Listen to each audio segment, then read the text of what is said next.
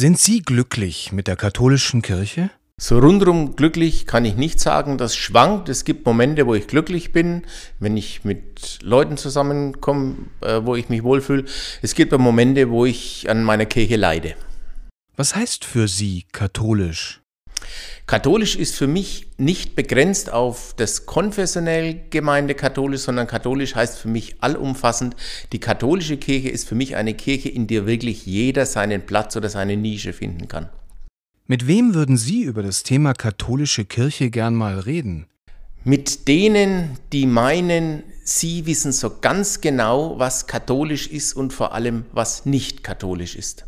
Stellen Sie sich vor, Sie haben 30 Sekunden Zeit. Was würden Sie dem Papst sagen?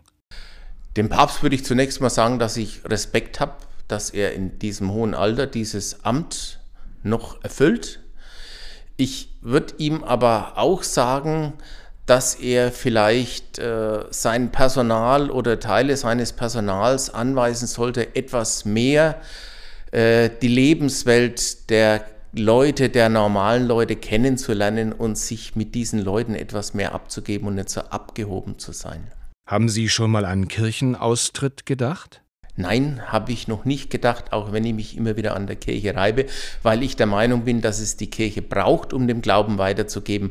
Der Glauben ist keine Privatsache, sondern Glauben kann ich eigentlich nur in Gemeinschaft. Was sollte die katholische Kirche beibehalten? Die katholische Kirche sollte beibehalten, dass sie ja so ein Felsen ist im Zeitgeist und sich nicht mit jeder Mode gleich macht.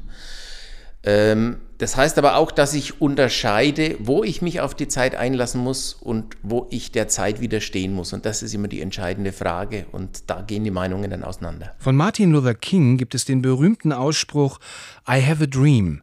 Was ist Ihr Traum von der katholischen Kirche?